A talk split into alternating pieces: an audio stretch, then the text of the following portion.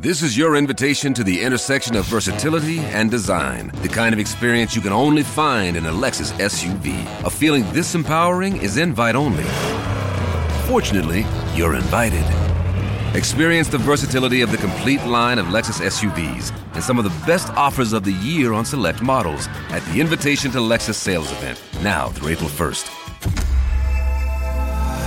Experience amazing at your Lexus dealer. Die Experten sind so bearish wie seit mehr als 20 Jahren nicht. Kommt jetzt wirklich der Absturz mit Ansage?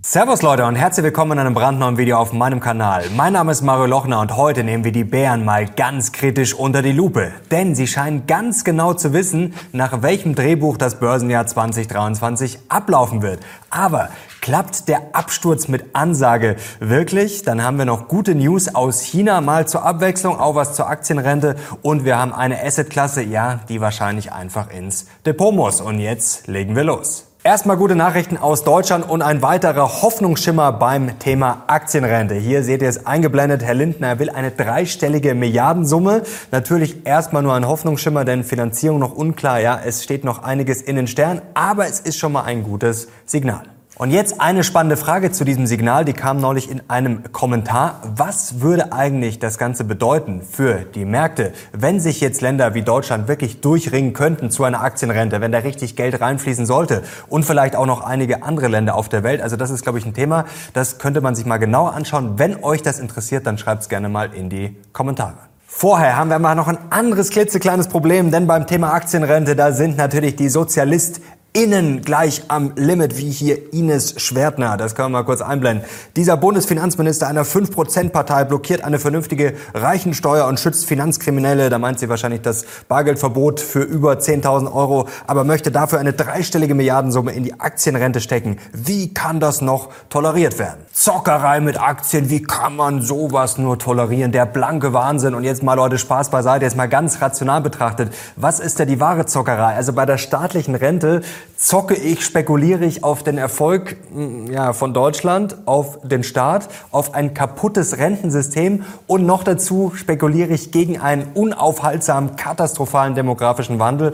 Ja, und bei der Aktienzockerei, da investiere ich langfristig und breit gestreut in die Weltwirtschaft. Also, Leute, wenn ihr auch für die Aktienrente seid, dann gebt mal ordentlich Daumen nach oben. Und dann gab's noch mehr gute Nachrichten und ausgerechnet und Gott sei Dank endlich mal aus China. Hier, China lockert Corona-Maßnahmen, ein 10-Punkte-Plan für Erleichterungen, die Quarantäne, PCR-Tests und Lockdowns betreffen sollen. Also die Null-Covid-Politik, sie wankt. Ob sie fallen wird, das ist natürlich noch fraglich. Also bei China würde ich mich nie zu früh freuen und da muss man natürlich auch immer mit Rückschlägen rechnen. Aber was geplant ist, Hochrisikogebiete müssen in Zukunft präziser festgelegt werden. Das wäre natürlich schon mal sehr, sehr sinnvoll. Und es können auch einzelne Gebäude oder nur noch Etagen betroffen sein von Quarantäne und Co. Bei Reisen ist außerdem kein negativer Test mehr nötig und China will zudem den Umfang und die Häufigkeit von Corona-Tests reduzieren. Trotz einiger guter Nachrichten hat sich der Markt zuletzt etwas abgekühlt. Zu den Gründen kommen wir gleich. Aber jetzt zunächst mal die Frage, ist das jetzt schon der Anfang vom Ende? Nee, es ist eigentlich mal ganz normal. Wir sind ganz schön nach oben gelaufen. Dass es sich mal ein bisschen korrigiert, ein bisschen einbremst, ist ganz normal. Und vor allem, wenn man auf die Handelsvolumina schaut, S&P neulich an einem Tag 1,5 Prozent gefallen. Die Volumina waren aber relativ dünn. Also muss man sich noch nicht verrückt machen. Jetzt schauen wir uns das Ganze aber mal genauer an und vor allem auf den, ja, den Chart der Woche.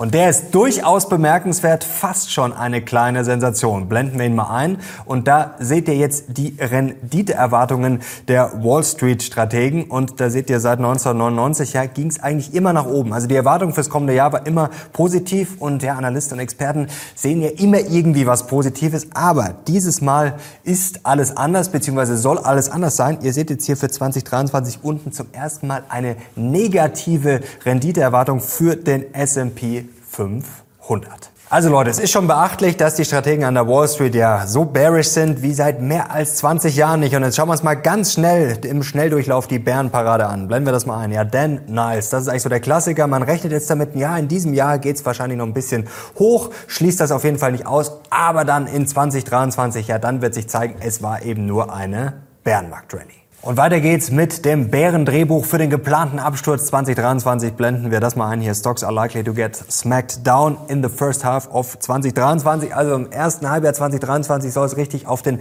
Deckel geben, bevor es dann besser wird. Und ins gleiche Horn stößt auch die Bank of America. Und zwar könnte der S&P 500 laut Bank of America auf 3000 Punkte fallen. Aber natürlich auch in der ersten Hälfte 2023, bevor es dann besser werden könnte. Also wirklich faszinierend. Es sieht fast nach einem geplanten Absturz aus. Also zumindest soll er nach Drehbuch kommen und sehr, sehr viele rechnen damit. Und das Verstörende fast schon ist, dass sehr, sehr viele mit fast dem Identischen rechnen. Und da muss man natürlich schon mal misstrauisch werden. Dann kommt jetzt der Klassiker, da muss man ein bisschen davor warnen, weil man sagt ja dann gerne, ja, wenn alle oder viele damit rechnen, dann kann es gar nicht passieren. Aber das ist ein bisschen so, wie zu sagen, ja, am 24.12. rechnen alle mit Heiligabend. Deswegen wird Heiligabend dieses Jahr ausfallen. Also ganz so einfach ist es natürlich auch nicht. Aber wichtig mal aufs Sentiment zu schauen schauen wir auf den ja, berühmten Bull-Bear-Spread und der ist schon sehr lange negativ, momentan jetzt nicht extrem hoch, aber da zeigt sich schon, ja, die Stimmung ist eigentlich gar nicht so gut. Und jetzt ist natürlich die Frage, ja, wenn viele bearish sind und wenn die Stimmung gerade so negativ ist, was hat das in der Vergangenheit bedeutet? Tatsächlich kann man sich die Daten für diese Umfrage, ja, die geht schon sehr lange zurück, bis 1987, kann man sich downloaden, kostenlos, könnt ihr auch machen. Ich packe euch mal den Link unten rein, kann man sich quasi in Excel ziehen und da könnt ihr wirklich zurückschauen bis 1987, nicht nur jährlich, sondern wirklich sehr detailliert. Wie hat sich das verändert? Schauen wir mal kurz zur Einschätzung jetzt hier auf diesen Chart, weil wenn es nur die Kurven sind, ist vielleicht manchmal ein bisschen schwieriger einzuschätzen. Also ihr seht, wir sind natürlich ein bisschen Richtung greedy hier, aber viele sagen momentan, ja, die Stimmung sei so toll. Das stimmt halt nicht. Also es sind deutlich mehr Bären als Bullen unterwegs. Das ist schon mal wichtig. Also wir sind momentan bei minus 16. Und jetzt ist die Frage minus 16. Ja, was heißt das konkret und was hat das in der Vergangenheit bedeutet. So Leute, ich nehme euch jetzt mal ganz transparent zu meiner Recherchereise mit, was ich mir gedacht hatte. Und zwar diese Excel-Tabelle habe ich jetzt hier nochmal vor mir. Wie gesagt, ihr könnt sie euch kostenlos einfach runterladen. Link findet ihr unten. Und haben wir gedacht, okay, jetzt schaue ich mir einfach mal an, wenn der Bull- und Bear-Spread in der Vergangenheit bei minus 16 war, wie jetzt, oder vielleicht natürlich auch noch negativer, was hat das für die Aktienmärkte bedeutet? Allerdings muss ich sagen, ich wurde sehr, sehr schnell ernüchtert, weil dieser Bull-Bear-Spread schwankt so extrem. Also es gibt natürlich mal Phasen, die sehr bullish waren, wo es kein negatives Sentiment gab. Aber es ist seit 1987 einfach völlig wahllos. Und wenn ich hier jetzt hier durchgehe, da gibt es einfach so oft den Punkt minus 10 oder negativer, also minus 10, minus 11, minus 20, minus 30 die Differenz. Ähm, uferlos und wie gesagt, es schwankt einfach sehr, sehr stark. Also es war mal 20 Prozent im Plus, dann war es zwei Wochen später minus 33 äh, Prozent. Also man kann da nicht wirklich was rauslesen. Natürlich zum Trading mag es sinnvoll sein, denn natürlich ist das ein Baustein vielleicht, wenn die Kurse stark gefallen sind, wenn ich das Gefühl habe, okay, gerade übertreiben alle und dann ist dieser Bull- und Bear-Spread auch noch extrem ne negativ, dann kann das natürlich mal helfen, antizyklisch zu handeln, aber daraus wirklich was abzuleiten, ja, ich würde schon sagen, das ist ziemlicher Schwachsinn und es zeigt sich auch, wenn man tiefer reingeht, also es wäre manchmal richtig gewesen, danach zu handeln, also antizyklisch. Manchmal wäre es komplett falsch gewesen. Also da was rauszulesen, sehr, sehr schwierig. schwierig. Und ein Highlight für mich war diese Woche dieser Cartoon, können wir einblenden, aus dem Jahr 1981. Und da sieht man ja, eigentlich unterm Strich hat sich gar nicht so viel geändert. Eigentlich vielleicht sogar äh, relativ wenig an der Börse bis gar nichts. Denn hier ist auch schön, wie das ein bisschen persifliert wird. Ja, die Kurse sind gestiegen, weil die Zinsen gesunken sind. Aber dann sind die Kurse wieder gefallen, weil das könnte ja wieder inflationär sein. Also eigentlich genau das Spielchen, was wir heute spielen mit der Fed. Das ändert sich ja gefühlt auch stündlich bis eher täglich. Äh, zuletzt hatten wir eher Hoffnung. Jerome Powell hatten wir neulich im Brief Briefing die Aussagen, ja, ja, sieht doch ganz gut aus. Jetzt wurden wir die letzten Tage wieder ein bisschen hawkischer, weil da kamen diese Schlagzeilen. Also, kommende Woche wissen wir dann endlich Bescheid, was passiert am 14. Dezember und was da tatsächlich zu erwarten ist. Das gibt's dann detailliert am Samstag im aktuellen Briefing. Deswegen unbedingt schon mal den Kanal abonnieren, um nichts mehr zu verpassen. Und jetzt ist natürlich die Frage, wie kommt es zu diesem geplanten Absturz? Wie kommt es dazu, dass so viele damit rechnen, ja, dass es nächstes Jahr nicht gut laufen kann? Und in der Theorie ist das ganz einfach. Also wir haben eigentlich nur zwei Fragen, die wir beantworten müssen. In der Theorie sehr einfach, in der Praxis dann doch ein bisschen schwieriger. Frage eins: ja, wie hoch werden die Gewinne kommendes Jahr ausfallen? Oder anders gesagt, wie sehr wird die Rezession die Gewinne nach unten zusammendampfen? Und die zweite Frage, die wir beantworten müssen, ja, welche Bewertung gönnen wir uns sozusagen? Also bei welchem KGV laufen finden wir dann raus. Und da ist das ganz wichtig, das hatten wir neulich schon am Samstag im Briefing nochmal zur Vertiefung vielleicht kurz eingeblendet. Das sind jetzt die Gewinnschätzungen und eigentlich ist es ja ganz einfach, wenn man es wüsste. Wie gesagt, ich nehme mir ein Ziel-KGV, wo ich sage, okay, das wäre vielleicht eine ansatzweise theoretisch faire Bewertung. Nehmen wir ein KGV von 15 und dann kann ich mir, ja, wenn ich die Gewinne wüsste, muss ich ja nur den S&P nehmen, teile ihn durch die Gewinne und dann komme ich aufs KGV. Also so viel zur Theorie, was in der Praxis aber dann natürlich sehr, sehr schwierig ist. Denn Leute, wenn man mal ehrlich ist, was wissen wir? Ich habe jetzt wirklich lange hin und her überlegt, was wissen wir? Ja, wir wissen, dass die Fed am 14.12. kommt, die EZB am 15.12., Inflationszahlen äh, kommen am 13., das wissen wir. Was glauben wir zu wissen? Na gut, die Fed wird ziemlich sicher die Zinsen nochmal erhöhen relativ wahrscheinlich 50 Basispunkte. Das wissen wir aber nicht, das äh, ist nur wahrscheinlich.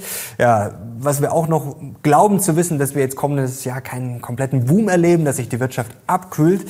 Ja, was nehmen wir dann an? Ja, dass die Inflation fallen wird, das ist auch wahrscheinlich, aber wissen tun wir das nicht. Dass die Zinsen so bei 5 Prozent wahrscheinlich irgend sowas ja, gipfeln werden, ja, nehmen wir an, wissen wir aber auch nicht. Dann, dass die Zinsen am langen Ende wahrscheinlich so ja, das hoch gesehen haben oder nicht mehr extrem weit steigen werden, das nehmen wir auch an. Ja, und was wissen wir aus der Vergangenheit? Ja, das schauen wir uns jetzt mal genau an. Da wissen wir eine Sache und das können wir kurz einblenden und zwar, ja, dass ein Bärenmarkt halt meistens erst endet, ja, wenn die Gewinne ja, schön unten angekommen sind, wenn sie zerbröselt sind, womit kommendes Jahr ja einige rechnen und wenn die Notenbanken schon damit begonnen haben, die Zinsen zu senken. Also sind wir jetzt wieder beim Pivot, der eigentlich ja äh, von vielen erhofft wird, aber der in der Realität dann oft eigentlich eine richtige Katastrophe war. Ja, das wissen wir. Aber wie gesagt, was wissen wir nicht? Das ist ja das riesige Problem. Ja, wir wissen halt relativ wenig, denn dieser Cartoon, ja, der bringt's auf den Punkt, was die Bären natürlich immer sagen, so, ja, vergesst euren Pivot, aber wie gesagt, der Pivot ist ja gar nicht unbedingt das, was jetzt vielleicht die Erlösung bringt und ob der kommt oder nicht, wir wissen's einfach nicht. Man muss sich auch mal überlegen, im Jahr 2021, da haben die Notenbanken noch bei der Inflation gesagt, ah, die ist nur vorübergehend, transitory, ist nicht so schlimm. Ähm, mit den Zinsen wurde nichts gemacht. 2022 sind wir jetzt mit den Zinsen so schnell hochmarschiert wie praktisch noch nie. Also das war ja jetzt der blanke Wahnsinn. Jetzt sagen die Notenbanken 2023, die Zinsen werden wir sicher nicht senken. Ja, also natürlich kann alles passieren. Wir wissen nicht, was die Notenbanken machen und das Problem ist einfach in Sachen Rezession. Ja, jetzt kommt hier vielleicht der Tweet der Woche. Wir wissen einfach nicht, was passieren wird. Es deutet viel darauf hin, die Wirtschaft wird sich sicher abkühlen. Wie gesagt, wir wissen, dass es vielleicht nicht den Mega-Boom gibt, aber dieser Tweet bringt es hier schön auf den Punkt vom United Airlines CEO. Der sagt, ja, wenn ich nicht CNBC jeden Tag äh, schauen würde, dann würde ich von der Rezession eigentlich gar nichts mitbekommen, weil unsere Zahlen deuten einfach nicht darauf hin. Und jetzt kommen wir zum Clou der heutigen Sendung. Ja, die Analysten scheinen auf den ersten Blick alle so ein bisschen den ähnlichen Fahrplan zu haben, aber dieser Chart gehört auch zur Wahrheit. Natürlich sind sie zum ersten Mal pessimistisch, die Analysten, aber ja, die Schätzungen gehen so weit auseinander wie schon lange nicht mehr. Nämlich zuletzt im Jahr 2009, das war auch ein wildes Jahr. Damals gab es auch viel Verwirrung. Ja, 2009, das war ja noch ein ja, schlechtes Jahr. Danach ging es deutlich aufwärts. Und hier ja, für den nächsten Dezember geht weit auseinander ein Anstieg von 10 Prozent bis zu einem Drop jetzt, also einem Fall von 17 Prozent. Also es geht extrem weit auseinander. Was man, wie gesagt, wissen muss, beim letzten Mal war es so 2009, danach äh, sind die Aktienmärkte nicht so schlecht gelaufen und dass äh, Aktienmärkte, also dass der Markt zwei Jahre in Folge fällt oder mehr, also dieses Jahr werden wir wahrscheinlich negativ beenden, ja, das gab es in der Historie noch nicht oft, nämlich erst viermal und zum letzten Mal während der Dot-Com-Bubble. Und jetzt ist die Frage, was machen wir draus? Also eine Assetklasse finde ich, wo man momentan vielleicht ja viel richtig machen kann, beziehungsweise wenn man sich das alles so ein bisschen überlegt und zusammenführt das Ganze und sagt, okay, was nehmen wir an, was wissen wir vielleicht ein bisschen mehr als manche anderen Sachen, die komplett offen sind, ja, dann sind Anleihen einfach interessant. Ihr könnt hier nochmal auf den Chart schauen. Die habe ich mir vor kurzem ins Depot geholt. Ich bin schon mehr als vier Prozent im Plus, also bislang sieht das ganz gut aus. Da muss man sich auch schon wieder ein bisschen Sorgen machen, weil bei den Anleihen sind sich auch schon wieder sehr viele einig. Also ich ich weiß, äh, es ist eigentlich auch immer ein Schmarrn, das alles zu zerdenken, aber bei mir sträubt sich da auch mal viel, wenn ich mir dann höre, okay, jeder sagt's jetzt. Das ist natürlich immer ein bisschen gefährlich, aber da kommt natürlich einiges zusammen. Also wie gesagt, wenn man davon ausgeht, dass die Inflation jetzt nicht mehr durch die Decke geht, sondern eher fällt, wenn man beim Fed Pivot sich fragt, kommt er, kommt er nicht und wenn er kommt, ist es vielleicht schlecht für Aktien, aber im Zweifel wäre es dann vielleicht für Anleihen gar nicht so schlecht. Also ich glaube, Anleihen sind momentan einfach ja ein Asset, das man sich mal überlegen muss. Wichtig, keine Anlageberatung, Den Hinweis findet ihr auch nochmal unten in der Videobeschreibung. Ich spreche nur darüber, was ich mit meinem Geld mache, denke laut und wenn ihr euch davon beeinflussen lasst, dann übernehme ich und dieser Kanal hier übernimmt dafür keine Haftung. Ihr entscheidet immer selbst. Und was sind jetzt noch strategische Überlegungen, gerade vielleicht Jahresende, vor Weihnachten und vor allem nach Weihnachten, da hat man vielleicht auch mal ein bisschen Zeit, ja, sich das Depot mal anzuschauen. Das sollte man generell machen, also vielleicht nicht nur einmal im Jahr, man soll es nicht auch nicht übertreiben, aber ich glaube, das ist schon mal gut, gerade wenn man sich da mal Zeit nimmt, einige Sachen zu hinterfragen. Ähm, Gewichtungen bei den ETFs, da können wir natürlich auch mal drüber nachdenken. Mein Gott, wenn man jetzt nur ein MSCI World hat, dann kann man jetzt nicht viel machen, muss man sich aber natürlich auch die Frage stellen, ist der MSCI World die ultimative Wahl? Denn da wissen wir natürlich auch, USA sehr stark übergewichtet und auf diesen Chart können wir schauen. Ja, da muss man natürlich eins feststellen, auch wenn ich jetzt auch eher äh, pro USA bin und sicherlich die USA eine gute Figur machen, man muss natürlich sagen, bei der Bewertung ja, sind die USA natürlich schon sportlich, auch wenn es da zuletzt ein bisschen zurückgekommen ist. Und man kann sich natürlich mal Gedanken machen, sind Europa und die Emerging Markets vielleicht ja zu verprügelt momentan? Das ist vielleicht mal so eine Frage, wenn man mehrere ETFs hat von der Gewichtung, ob man da was anpassen kann. Gundlach hat zum Beispiel, äh, Jeffrey Gundlach hat gesagt, ja, die Emerging Markets sollte man auf jeden Fall auf dem Zettel haben, vor allem, ja, weil der Dollar vielleicht jetzt weiter ein bisschen zurückkommt, beziehungsweise Peak beim Dollar gesehen wurde. Also sicherlich auch eine spannende Überlegung. Eine strategische Überlegung kann natürlich auch sein, Unkraut ausmisten. Also das ist jetzt vielleicht nicht bei ETFs, sondern eher bei Einzelaktien, dass man sich einmal wirklich mal anschaut, okay, ja, welches Unkraut kann ich rausschmeißen, entweder weil ich von der Aktie nicht mehr überzeugt bin oder natürlich auch gerade bei Aktien, die sehr, sehr schlecht gelaufen sind. Das kann natürlich auch mal steuerliche Gründe haben. Wenn ich sage, okay, ich bin mit einer Aktie 60 oder 70 Prozent hinten, kann das durchaus Sinn ergeben, dass ich sie verkaufe. Ich kann sie ja dann theoretisch auch wieder zukaufen. Vielleicht kann ich die Verluste verrechnen, das muss man sich auch mal fragen. Und wie gesagt, Unkraut ausmisten, damit kann ich ja vielleicht auch mal Cash aufbauen, wenn ich sage, okay, ich rechne nochmal mit fallenden Kursen, da muss ich ja vielleicht auch nicht unbedingt ans ETF-Portfolio ran, sondern kann sagen, okay, ja, wenn ich die Aktie eigentlich eh für Schrott halte, dann baue ich da vielleicht in gewisser Form durch die Hintertür auch etwas Cash auf. Und der geplante Absturz, ja Leute, also ich bin natürlich nach wie vor skeptisch. Also ist nicht so, dass ich jetzt mega bullish bin fürs kommende Jahr, aber ich finde es halt jetzt auch fahrlässig zu sagen, ja, okay, alle rechnen damit, es wird jetzt genauso kommen und ich richte mich jetzt nach diesem offensichtlichen Drehbuch.